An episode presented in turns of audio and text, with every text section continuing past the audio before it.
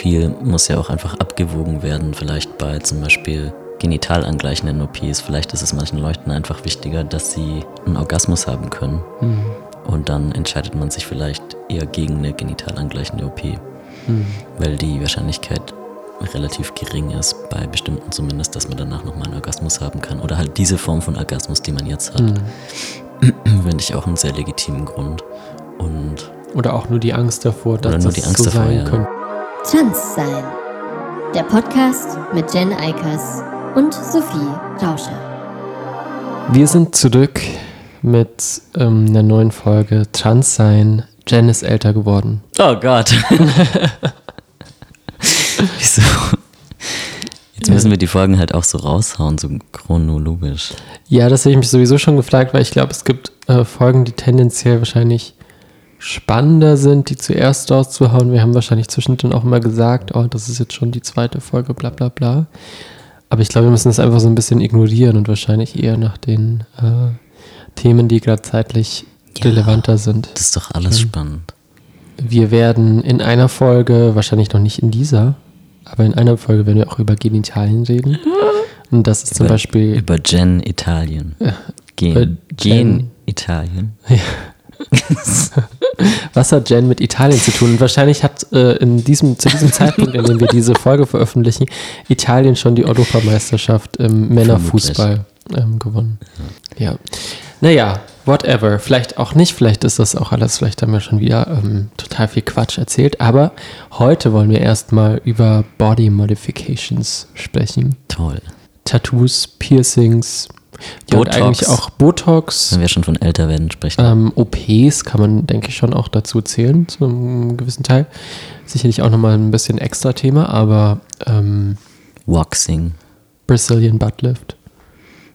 Habe ich alles durch, ja. Ja. Und fühlst du dich jetzt mehr trans als andere Person dadurch? Durch den Buttlift. ja, schon. Mhm.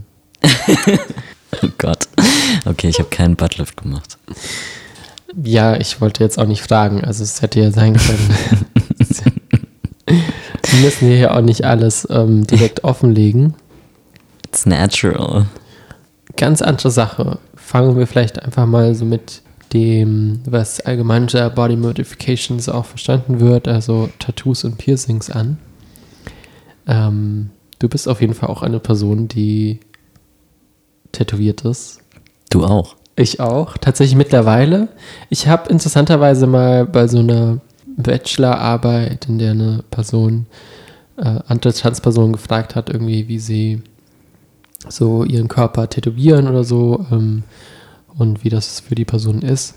Da hatte ich mal mitgemacht und da war ich noch nicht tätowiert. Und hatte Mhm. aber so eben ein bisschen drüber gesprochen, wie das für mich ist und ob ich mir das vorstellen kann irgendwann, bla bla bla. Genau, mittlerweile bin ich tätowiert und ich finde tatsächlich auch, dass das schon eine, einen positiven Effekt hat auf die eigene Wahrnehmung, dass da so ein Teil des Körpers irgendwie selbstbestimmt ist. Ja. Wie ist das für dich? Wie viele Tattoos hast du mittlerweile? Ich habe äh, mittlerweile erst drei. Oh, Ja, eigentlich noch ein Baby. ich brauche dringend neue. Ähm, ja, naja, es ist ja schon selbstbestimmt. Weil man muss sich das ja auch aussuchen und es bleibt halt da. Hm. Man kriegt es nicht mehr so einfach weg. Mm. ich weiß nicht, ich habe irgendwie, ich glaube, meine Einstellung zu Tattoos hat sich so gelockert, dass ich da gar nicht mehr so große Gefühle darum, darum habe. Also ich denke halt, ja, das sind halt Tattoos und das ist so was, was ich mache oder habe.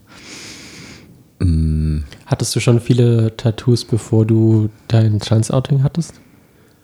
Ähm, ja, ich glaube schon ein paar auf jeden Fall. Es sind dann aber neue hinzugekommen. Also das hier zum Beispiel war von meinem Transouting. Das finde ich jetzt aber ganz witzig. Äh, Nochmal beschreiben. was- Feminismus-Zeichen-Tattoo mit dieser Faust. Ich finde das irgendwie witzig, das zu haben. Ich weiß auch manchmal nicht, was Leute auf der Straße denken, wenn sie das an mir sehen. Denke ich manchmal, hm, vielleicht denken die dann, ich bin so ein cringy Typ, der so ein Feminismus-Tattoo hat. Finde ich auch irgendwie geil. Ähm, Es ist ja auch am Ende so. es ist am Ende halt auch so. ich finde es irgendwie auch, ja, das finde ich mittlerweile witzig. Also ich mache mir aus Tattoos irgendwie nicht mehr so viel, weil manche Leute denken, sagen dann auch immer so, ja, aber das bleibt für immer. Und das ist ja so eine große Entscheidung. Und ich denke so, nee, ist es halt nicht, weil irgendwie, ich würde mir das jetzt auch nicht mehr stechen lassen, aber ich habe halt mich damals dazu entschieden, mir das stechen zu lassen und jetzt ist es halt so. Jetzt stehe ich auch dahinter. Ja, also ich glaube, es spielt auf jeden Fall ja auch rein in die Diskussionen darüber, wie Transpersonen allgemein, also Dinge mit ihrem Körper machen, die vielleicht teilweise nicht mehr so einfach rückgängig zu machen sind ähm, oder auch gar nicht mehr in dem Sinne, so zum Status quo, wie es bei Tattoos ja letztendlich auch ist, also dass man Tattoos irgendwie weglasern lassen kann, aber ähm, deshalb ja trotzdem oftmals eben irgendwelche ja, fiel die Tür ins Schloss. Ähm, deshalb trotzdem irgendwelche Flecken oder so bleiben, eventuell hellerte Stellen dann auf der Haut. Ähm, genau, es zieht sich so ein bisschen, glaube ich, durch, dass viele Dinge, die so am Körper einfach direkt passieren, auch ähm, schwieriger wieder rückgängig zu machen sind. Ähm, Ja. und gleichzeitig, äh, darüber hatten wir ja auch schon gesprochen, ist es ja so, dass man eben auch sich ja nicht mehr die Zeit und, das Leben zurückholen kann, in der man äh, diese Schritte nicht unternommen hat. Mhm. Also das ist ja auch so ein Stück weit ähm, nicht mehr rückgängig zu machen, in Anführungszeichen. Also dass sich Personen dann nicht dafür entscheiden, ähm, bestimmte Dinge zu tun, ist auch eine Entscheidung irgendwo. Hm.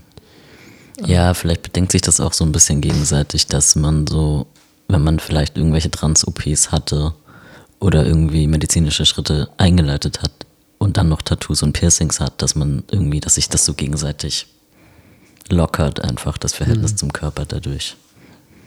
Und das ist jetzt schlimm. Das ist nicht schlimm. Mega schlimm. Ähm, ja, Piercings und ich glaube auch so Antibody Modifications tatsächlich, dass irgendwie, keine Ahnung, irgendwas auf, auf der Haut sonst noch und auf eine andere Art und Weise oder unter der Haut gemacht wird. Ähm,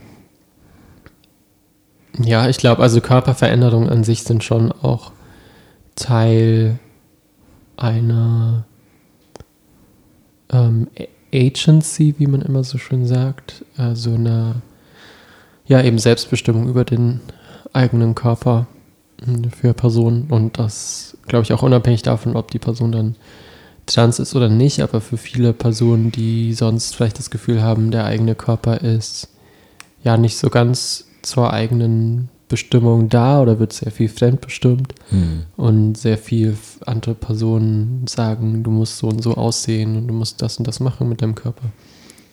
Dass Ja. das so ein ähm, Mittel ist, sich das zurückzuholen teilweise. Ja, ich glaube, das einfachste Beispiel ist vielleicht der Umgang mit Körperbehaarung oder also manche Leute lassen es stehen, manche lassen es halb stehen und manche machen es weg. Und ich finde, OPs sind eigentlich nichts anderes als das. Ja. Also, ja. Okay, und das ist natürlich auch alles reglementiert durch irgendwelche Normen, die äh, in der Gesellschaft vorherrschen und ähm, für bestimmte Personengruppen mehr reglementiert als für andere. Genau, und das, also es gibt ja auch durchaus sehr viele Personen und Personengruppen, die, also bei denen vielleicht auch stärker wahrgenommen wird, dass so dieses Selbstbestimmtheit über den eigenen Körper nicht so stark vorhanden ist, wie Körper, die irgendwie in eine bestimmte Norm passen. Mhm. Also äh, vor allem Menschen, die behindert werden von der Gesellschaft, eben oftmals, ja, das automatisch so gesehen wird, dass die Personen irgendwie dann äh, wenig, entweder weniger Recht darauf haben, ähm, selbst zu bestimmen oder das auch irgendwie nicht können oder so. Das ist ja auch ja immer so ein eben äh, Ableismus, also so eine Abspruch von bestimmten Fähigkeiten und einer bestimmten Selbstbestimmtheit auch irgendwie damit einhergeht. Genau, und bei vielen Transpersonen, ich glaube, das äh, ist tatsächlich auch eine ähnliche Ebene von äh, der Pathologisierung des, der äh, sogenannten damaligen Transsexualität, dass da auch oft ähm, mit reinspielt, dass so gedacht wird, ja, Transpersonen müssen eigentlich überzeugt werden, sich das vielleicht nicht alles anzutun.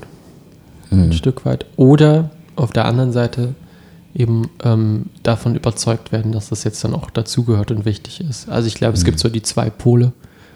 Ähm, je nachdem, vielleicht wahrscheinlich auch wie eine Person von außen eben ein Transsein sieht.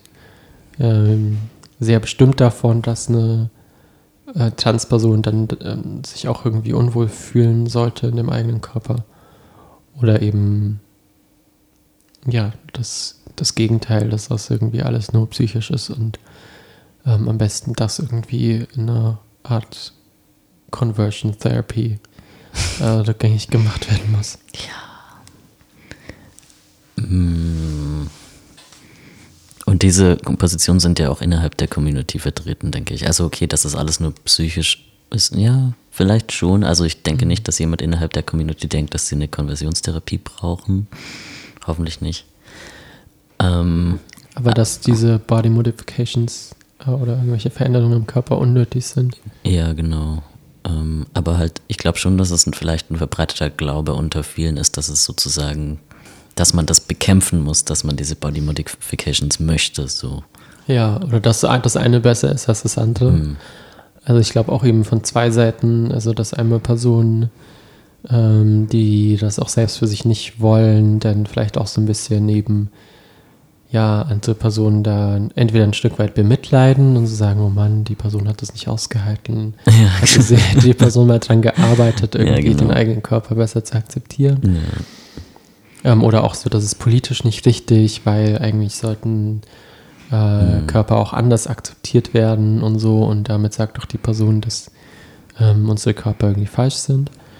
Ähm, oder auf der anderen Seite natürlich Personen, die dann äh, bestimmte OPs gemacht haben, dann auf diejenigen gucken, die das nicht machen, aber machen könnten vor allem. Also da geht es dann eigentlich in der Regel auch nicht um die Personen, die das auch einfach, ähm, denen das von der Gesellschaft und äh, vom Gesundheitssystem quasi versagt wird, sondern tatsächlich eher so eine äh, Entscheidung oftmals wird dann denen ja auch unterstellt, dass sie sich quasi dann dagegen entscheiden. Ähm, und den Personen wird, glaube ich, dann eben auch oft so abgesprochen, dass sie dann wirklich trans sind. Hm. Ähm, also, dass das dann ja alles anscheinend nicht so schlimm ist und gerne wird ja dann auch so eine Unterscheidung aufgemacht. Wer, äh, also, Jan kratzt, kratzt sich den Bart. Das juckt. Eine Unterscheidung auch zwischen äh, Personen, die medizinische Schritte nutzen. Und Die nicht. echten Transsexuellen. Ja. Da gibt es ja auch ganz ominöse Transvereine, muss man sagen. Ja.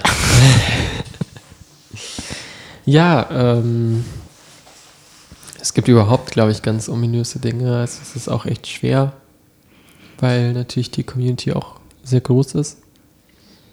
Aber ich hatte es auch ähm, neulich tatsächlich online mal bei einem Beitrag kommentiert, dass ich auch diese ganzen Diskussionen um äh, Dysphorie, Body Modifications, ähm, wie Personen Körper akzeptieren oder nicht ähm, und eben auch was ändern müssen für sich selbst irgendwie in, ihrem, in ihren Körpern, dass ich das auch alles so für ein, eine Diskussion um vor allem sehe um Privilegien und Diskriminierung ähm, und wie ja es auch also ich finde es halt dann auch so ein bisschen hm, schwierig, dass es irgendwie so gar nicht intersektional auch gesehen wird, dass selbst wenn du, ich sage jetzt mal ganz provokativ, irgendwie eine binäre Transperson bist, die irgendwie alle möglichen OPs macht und dann auch unter ähm, diesen ja, zusätzlichen Herausforderungen leidet, dass also über dieses Leid oder diese Erfahrung auch von vielleicht Behinderung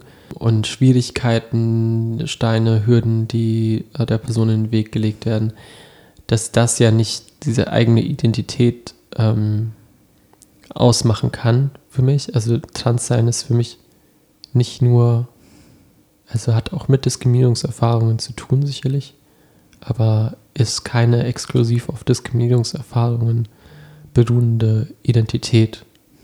Ja. Widerspreche mir gerne. Aber das ist ja keine Identität. Also, Ja, richtig. Das stimmt. Aber ich meine auch so im, naja, also im Sinne von Personen, also tatsächlich, wenn man es so dann zusammenfasst, mit Personen zum Beispiel mit Rassismuserfahrungen, ähm, wo es dann schon im Wort steckt, dass irgendwie genau diese Erfahrungen hm, äh, das Einende irgendwie sind von einem bestimmten Personenkreis. ja. So sehe ich das halt irgendwie jetzt nicht, dass man dann sagt, okay, äh, Person mit einer transsexuellen Vergangenheit oder wie man das Aber das gibt's, die Formulierung gibt es ja auch. Also ich finde, das ist dann halt so ein sprachlicher Unterschied. Ich weiß nicht, ob das ein tatsächlicher Unterschied ist. Weil es gibt ja zum Beispiel auch Leute, die von sich selber sagen, ich bin ein Mann mit Trans-Hintergrund. Hm. Finde ich auch ein bisschen strange. Also ich finde es total strange, aber wenn man das für sich selber so machen will, bitte. Ja, Und das ist ja dann auch so eine Art Fokus auf irgendwas an anderes, so auf das Mhm. Anderssein, auf dieses, ich bin ein Mann, aber es gibt da irgendwie was, was man über mich wissen müsste. ja, ist auf jeden Fall auch legitim. Also ich glaube, es ist halt immer schwierig, wenn äh, dann anderen abgesprochen wird, irgendwie Teil einer Community zu sein, ähm, von der die Personen auf jeden Fall irgendwie Teil sind, weil diese Definition einfach von Hm. Ähm, einem Transsein äh, relativ ein, eindeutig ist, irgendwie, was damit so gemeint ist. Und ja, also ich meine, es wird immer natürlich ein Bedürfnis geben, sich abzugrenzen von anderen Communities, auch in der eigenen Community und zu sagen, ja, aber ich mache halt nochmal speziell diese Erfahrung. Und ich glaube auch, das kann helfen, auch bestimmte Dinge so zu benennen. Und gleichzeitig irgendwie, ich habe das Gefühl, ich rede die ganze Zeit. Und du sagst diesmal gar nichts, du lehnst dich irgendwie total zurück. Soll ich mehr sagen? Ja, bitte. Das ist alles unstrukturiert. Ich weiß nicht, was ich sagen soll. Ähm, ich habe gerade an das Beispiel nicht-binäre Person und Body Modifications gedacht. Weil ich glaube, da sind ja noch die meisten Hürden vorhanden, vor allem auch rechtlich, weil ja nicht-binäre Personen explizit auch ausgeschlossen werden in Deutschland von ähm, OPs auf jeden Fall. Mm, Also wenn man sich sozusagen als nicht-binär outet vor dem medizinischen Dingsbumsdienst, dann äh, steht in den Leitlinien, dass man keine OPs bewilligt kriegt. Es kommt dann immer noch auf die Sachbearbeitenden an, aber die offiziellen Leitlinien sagen, nö, ihr kriegt nichts bewilligt. Ähm, das ist schon mal irgendwie schwierig und dann ist es, glaube ich, auch auf einem Praxislevel einfach irgendwie oder auch so in der Gesellschaft total unverstanden, dass wenn man nicht binär ist, dass man dann ja vielleicht irgendwelche Maßnahmen ergreifen lassen möchte. Weil das ist, das wäre ja eine Angleichung an das andere Geschlecht. Aber man ist ja quasi gar keins davon. Und dann braucht man ja diese Angleichung ans andere Geschlecht nicht. Das finde ich immer wieder witzig, daran zu stoßen. So, oder man merkt ja auch, dass sobald äh, man als nicht-binäre Person oder eigentlich als nicht-binär sozusagen bekannt ist und dann aber vielleicht eine Maßnahme ergreift in eine bestimmte Richtung oder maskulinisierende Maßnahmen oder feminisierende, feminisierende Maßnahmen, dass man dann sofort auch dementsprechend gegendert wird, so pronomenmäßig oder sowas, obwohl man vielleicht das nie freigegeben hat sozusagen. Das finde ich auch sehr interessant. Ja, ich glaube auch, dass immer, also dass oftmals automatisch davon ausgegangen wird, dass äh, nicht-binäre Personen dann eben bestimmte OPs nicht gemacht haben. Hm. Weil sonst würden sich die Personen ja binär gendern. Also irgendwie, ich glaube, so ist das auch oft bei vielen Leuten Ja. im Kopf. Also gerade was Genitalien angeht, glaube ich, wird da ja auch oft was direkt zugesprochen oder erwartet. Was gar nicht so sein muss. Ja. Mehr habe ich nicht zu sagen. Okay. Was soll mein nächstes Tattoo sein? Ich würde sagen, vielleicht äh, so ein richtig kitschiges T4T-Tattoo. Echt? Mhm. Okay. das kann ich mir selber machen. Ja, Wir machen mal so eine Tattoo-Runde. Laden ganz viele Transpersonen ein und tätowieren uns alle gegenseitig T4T. Ja, Ist doch toll. das ähm, ist hiermit, ihr seid eingeladen. Oh Gott. Nicht so öffentlich. Warte mal kurz. uns ein Bild zu schicken davon, wie ihr Okay. euch selbst TVT tätowiert habt. Aber Vielleicht bitte das so. ähm, macht das gekonnt. Ja. Guckt euch eine Anleitung an, wie man das macht. Desinfektionsmittel super wichtig. Hm. Frische Nadel auch super wichtig. Ja, ich glaube, wir müssen sowieso auch mal mit einem Trans-Tattoo-Artist sprechen vielleicht oder KünstlerInnen sind in unserem Podcast auch noch nicht so viele zu Wort gekommen. Das stimmt. Was könnte man uns da unterstellen? Dabei äh, kuratierst du ja sogar. Ja, aber es gab ja Covid-Pause. Hm. Naja. Ja. Okay, und wohin? Ähm, ich würde sagen, Bud. But ich weiß nicht, ob ich ein Butt-Tattoo will. da bin ich ganz ehrlich. Vielleicht. Dann, dann so als Zu Träne. kurz drüber. Als Träne, wow. ja, das kommt schon viel eher in Frage. Das ist natürlich super. Nicht das Gesicht. Mm. Ja, ich, wir, wir haben so wenig jetzt dazu eigentlich gesagt. Okay, ja, ähm, hey, pff, Body Modifications. du hast das Thema vorgeschlagen. Ja, ich habe das Thema ähm, tatsächlich eigentlich auch so ein Stück weit vorgeschlagen, nochmal als Bezugspunkt für diese äh, Diskussion rund um, einerseits wird Personen gesagt, so, also ich glaube, das kommt halt immer häufiger jetzt wieder hoch mit, ja, du musst ja nichts machen lassen, um trans zu sein.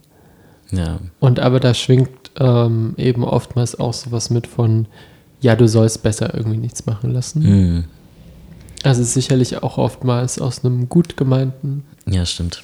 Hintergrund von, ähm, ja, äh, lass dir jetzt irgendwie das alles durch den Kopf gehen und das brauchst du nicht, um irgendwie dich wirklich trans zu fühlen, so, oder du Ja. bist irgendwie auch valide ohne bestimmte Schritte und das ist auch auf jeden Fall eine wichtige Botschaft, aber es ist halt auch oftmals, glaube ich, getragen von so einem Turf-Talking Point.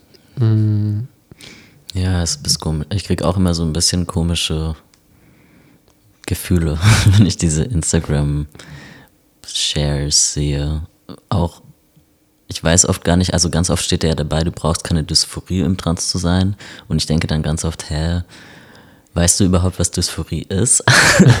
Oder wie ist das in dem Post verstanden? Weil das kann sich doch auch einfach darauf beziehen, dass man Dysphorie empfindet in Bezug auf das zugeschriebene Geschlecht. Und das ist ja quasi die Definition von Transsein. Warum ist es dann nicht ein definierendes, ein definierender Marker von Transsein? Das verstehe ich dann oft nicht.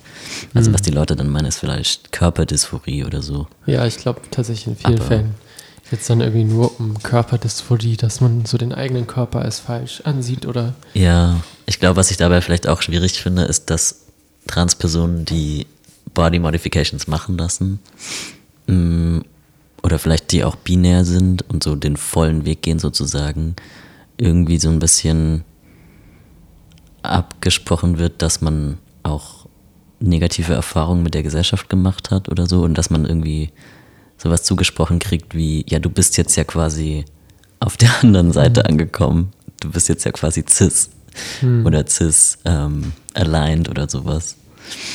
Das ist auch super schwierig. So geht's nicht, so einfach geht es nicht. Ja, leider. Es wäre ähm, interessant, wenn das immer einfach so wechseln würde. Ja. Also, Also ich weiß auch nicht, was die Vorstellung ist. Ist die Vorstellung dann, dass man zum Beispiel 25 Jahre Diskriminierungserfahrung einfach ausgelöscht kriegt, so aus dem Kopf? Oder das verstehe ich nicht. Vielleicht ist dahinter auch gar kein böser Gedanke, aber es spielt halt immer dieses Narrativ mit von, es gibt die Transpersonen, die das machen lassen und die, die sich gegen die Gesellschaftsnormen wehren. Ja. Ja, das stimmt. Mm. Ja. Und ich, aber ich glaube, es gibt schon auf jeden Fall Transpersonen, für die das wichtig ist, irgendwann ein sogenanntes Cis-Passing ja. zu erreichen und äh, Transitionen tatsächlich irgendwie so hinter sich zu lassen, wie auch immer das aussieht, in Anführungszeichen. Und Personen, für die das total wichtig ist, ähm, sich eigentlich durchgehend als trans zu verstehen und auch so eine Transition nie für beendet zu sehen oder überhaupt so ein Ziel und einen Startpunkt zu sehen, sondern ja, sich da einfach auch ähm, wohlzufühlen im eigenen Transsein. Ja, genau, aber beide, beide, beide Lebensweisen müssen halt als legitim gelten und dürfen nicht durch irgendwelche, oh Gott, ähm, möchte gern affirmierenden Botschaften verneint werden, sozusagen. Hm. Wenn man das jetzt ein bisschen krasser formulieren möchte. Ja, also ich glaube auch, dass eben vielen binären Transpersonen, die äh, auch vielleicht ans eigene Transsein in bestimmten Kontexten nicht erinnert werden möchten, Diskriminierungserfahrungen irgendwie auch aus dem Weg gehen möchten, dass denen dann eben auch so der politische Wille schnell abgesprochen wird. Hm. Ähm, und Aber das ist ja auch voll okay. Es braucht ja nicht, also um Gottes Willen, es muss ja nicht jede Transperson politisch sein. Was ist denn das für ein. Auf jeden Fall, aber auch irgendwie, glaube ich, so die. Ja, wie beschreibe ich es denn? Ja, dass es halt irgendwie was Konservatives automatisch hat. Hm, Und ich glaube nicht, dass es au- automatisch was Konservatives haben muss, äh, wenn sich eine Person vor bestimmten Erfahrungen, auch äh, Diskriminierungen ähm, schützen möchte und auch irgendwie einen bestimmten Teil der eigenen Identität vielleicht nicht mehr so erkenntlich hm, zu tragen. Also ich meine, das ist eine Diskussion, glaube ich, in vielen marginalisierten Gruppen und Communities. Aber ähm, ja, also es kann, glaube ich, viele Gründe geben und äh, das, ich finde es schon super legitim, auch wenn Personen äh, so eine Pause brauchen oder so. Oder es halt einfach anders jetzt gerade nicht mehr schaffen und sich deshalb irgendwie so ein Stück weit vielleicht zurückziehen und ja. ja. Ich finde das manchmal auch eine witzige Diskussion, also die auch irgendwie unmittelbar mit der Passing-Diskussion zusammenhängt. Ähm, und auch Body Modifications, dieses ganze. hm, Also ich finde, es wird manchmal so dargestellt, als könnten sich Transpersonen aussuchen, ob sie passen oder nicht. Hm. Aber das kann sich halt niemand so richtig aussuchen. Also man kann vielleicht, man kann ja schon viel machen mit Kleidung und so, ne? Aber ähm, man kann sich, man kann halt nicht wirklich beeinflussen, wie sehr sich das Gesicht zum Beispiel verändert durch Hormone oder wie krasse Körperbehaarung man kriegt oder sowas. Da kannst du halt, das ist halt einfach so. Aber ich meine, ja, OPs oder so sind ja dann auch oftmals noch so Teil davon, Ja. dass ähm, Personen ähm, eine bessere, eine noch größere Chance darauf haben, dass sie dann äh, richtig gelesen werden teilweise. Also ja, Ja, aber selbst da gibt es dann halt so Unterschiede, zum Beispiel, wie sichtbar sind Mastektomie-Narben? Kriege ich keloide Narben oder sind meine Narben quasi unsichtbar? Wachsen Haare drüber? Habe ich irgendwie einen Muskeltonus, der die Narbe nochmal zusätzlich versteckt? Keine Ahnung. Ähm, das spielen so viele Faktoren mit rein. geht die OP einfach so schief. Geht die OP? Sind die Nippel am Rücken? Keine Ahnung. Irgendwas, ja Ja. da spielen ja so viele Faktoren mit rein. Also klar, es entscheiden sich super viele Leute für diese OP und versprechen sich ja auch total viel davon. Also da geht es ja irgendwie auch um total viel. Ähm, und dann geht es halt manchmal auch irgendwie nach hinten los. Ja. Oder das Ergebnis ist nicht so optimal, wie man sich das gewünscht hätte oder so. Hm, auf jeden Fall. Ich glaube, das ist auch ein großer Teil, der ja auch nicht so oft zur Sprache kommt, weil immer so eine Dankbarkeit Hm. auch erwartet wird von Transpersonen, die dann ja schon äh, zu den wenigen Auserwählten quasi gehören, die eine Veränderung an ihrem Körper durchführen lassen können. Ich habe letztens gehört, dass Stuttgart keine Mastek auf jeden Fall mehr macht. Ah, okay. Krass. Also ich weiß auch nicht, ob die irgendwie gut waren oder so, aber Stuttgart war halt so eine Anlaufstelle für die Leute dort auf dem Land, so die einzige in Baden-Württemberg, glaube ich. Kein Plan, wo die, und jetzt müssen die Leute nach München. Hm. Ja, München ist so ein bisschen ja auch ein Zentrum Hm. für alle möglichen Trans-OPs. ja, aber da wird dann, also natürlich, da ist, das sind ähm, oftmals ja auch sehr aufwendige OPs, bei denen auch viel schief gehen kann und oftmals auch automatisch schief geht, in Anführungszeichen. Also auf jeden Fall äh, so Wundheilung verzögert oder Hm. irgendwelche Komplikationen. Das sind oft, es gibt irgendwie oft Komplikationen, die dann so 70 Prozent der Fälle Ja. auftreten und so.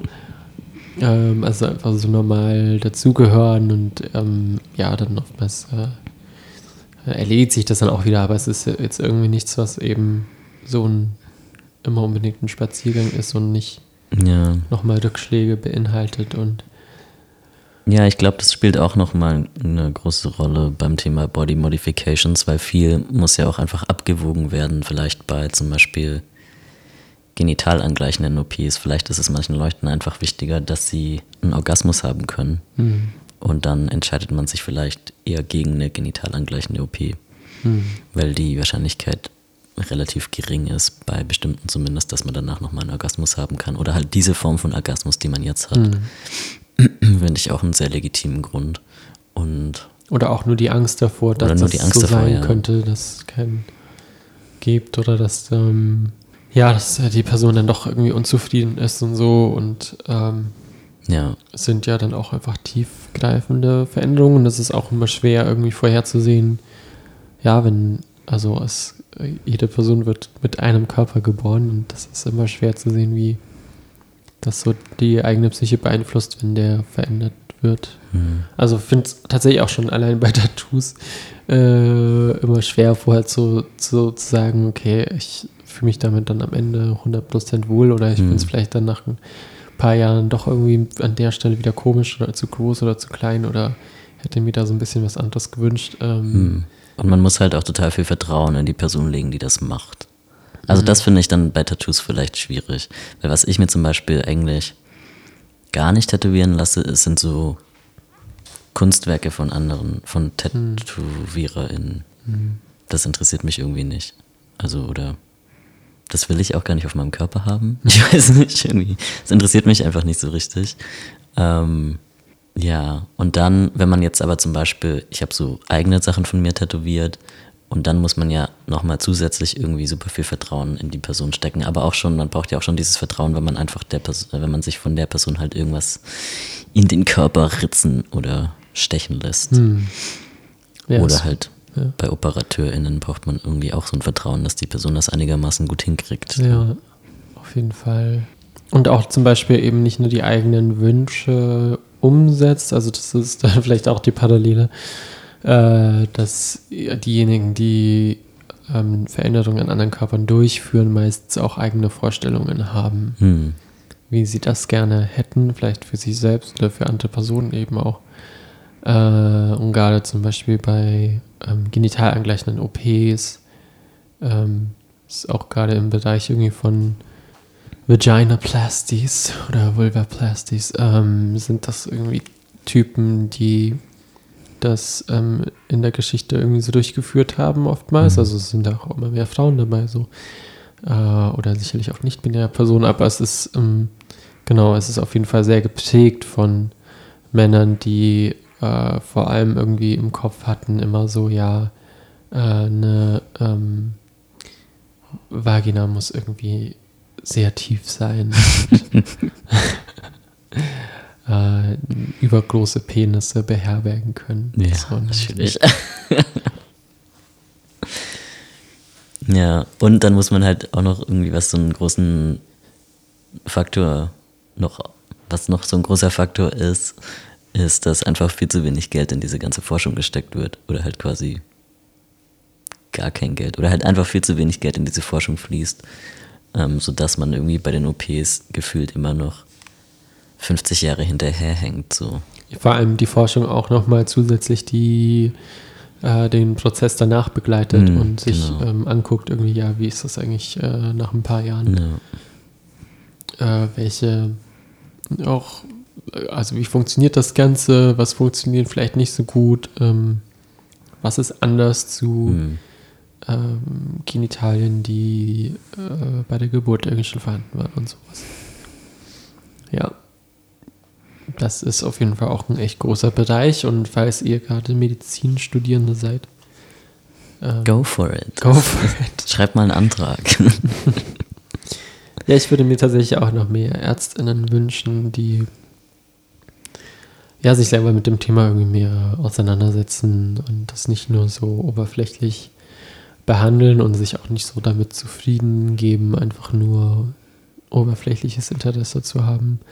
Also ich hatte neulich tatsächlich auch in einem Workshop gehört von, ich weiß gar nicht, ob ich das öffentlich sagen kann, aber keine Ahnung. Das, ich muss ja auch nicht sagen, wo das genau ist, in welcher Stadt oder so, aber ja, dass es da irgendwie auch so einen Arzt gab, der dann sehr begeistert war irgendwie da von Transpersonen so ähm, und so weiter, das ist ja irgendwie jetzt so das Ding, gerade die Entwicklung der Gesellschaft und die will er irgendwie unbedingt begleiten. Mhm. Ähm, aber die Person dann nicht unbedingt ähm, viel Ahnung automatisch Mhm. von diesem Thema hat, sondern einfach ein welcoming Mhm. äh, Ja, Mindset. Das ist ein bisschen faul. Also es ist ja schon mal ganz nice, besser als viele, aber irgendwie ist es halt auch faul, weil dann kommen halt irgendwie vielleicht Leute mit Problemen Hm, und dann steht man irgendwie da und weiß nicht weiter. ja. Und das ist auf jeden Fall, ja, es ist so ein erster Schritt, also zu sagen, hey, ich bin offen ähm, und ich, also, ne, diskriminiere erstmal Personen auch nicht und sowas. Ich glaube, das ist so eine, ein wichtiger Punkt und das sollten irgendwie alle Ärztinnen machen, aber dann auch nochmal tatsächlich Expertise, Fachexpertise zusätzlich zu haben, ist schon auch echt nochmal ein weiterer wichtiger Punkt. Es gibt mittlerweile ja zumindest von so Trans-Orgas immer wieder so Workshops, die angeboten werden für medizinisches Personal. Also ich glaube, was halt schon noch fehlt, aber was ist vielleicht auch, ich weiß nicht, es gibt ja schon mittlerweile so ein paar Papers auf jeden Fall. Also ich habe mir das ganze Zeug auf jeden Fall durchgelesen und dann finde ich, können das MedizinerInnen auch. Ähm, und Aber du bist auch Doktor. ja, ich bin auch Doktor. Aber ich meine, es macht einen Unterschied, ob ich ein philosophisches Paper lese oder ein medizinisches. Hä? Ich dachte, wer Doktor ist, ist auch Arzt. Nee, leider so, hm. nicht. Ich bin nur Dr. Phil. Ich bin Ethik, ich bin Ethikarzt. Philosophiearzt. Doktor, äh, Personen, die einen Doktor haben, kennen sich doch immer mit allem aus. Wenn jemand so eine ähm, Lebensorientierungsfrage im Flugzeug hat und es ist dringend, kann ich helfen. Okay. Ja. Ähm, dann würde ich auch sagen, sind wir endlich, wir haben tatsächlich es noch äh, weiter ausgeführt und sind jetzt Am Ende. äh, am Ende. Toll, das ist eine tolle Folge. Vielleicht spielst du ein bisschen Musik ein zwischendurch. wieder vollkommen un unstrukturiert. Es wird in der nächsten Folge wahrscheinlich auch nicht besser, außer wir ähm, haben dann zwischendrin ein Interview oder so. Das könnte natürlich auch sein. Wir wollen jetzt mal versuchen, regelmäßig äh, diesen Podcast zu machen, ähm, zu veröffentlichen. Mal sehen, ob das funktioniert. Ähm, ja, es gilt weiterhin, wenn ihr Themen für uns habt, dann sendet sie uns gerne an äh, unsere Instagram-Seite, wo Jen dann äh, die netten Nachrichten Immer bekommt. freundlich antwortet. Äh, man, manchmal auch genervt, aber ist auch okay. Was? okay. äh, trans unterstrich sein. Glaube ich. Ja, Ja. das, das ist es. Und wenn es Fragen für unsere Therapieperson Lian gibt, dann könnt ihr Lian auch irgendwie über eine Oh, das haben wir noch gar nicht gepostet. äh, E-Mail-Adresse erreichen, die wir auf jeden Fall auch noch posten werden. Und dieses anonyme Te äh, Telonym-Dings, genau, Telonym. Ja. das posten wir. Oh. Ja, also ähm, dann an die Tastatur und bis bald. Tschüss. Folgt uns auf trans-sein auf Instagram.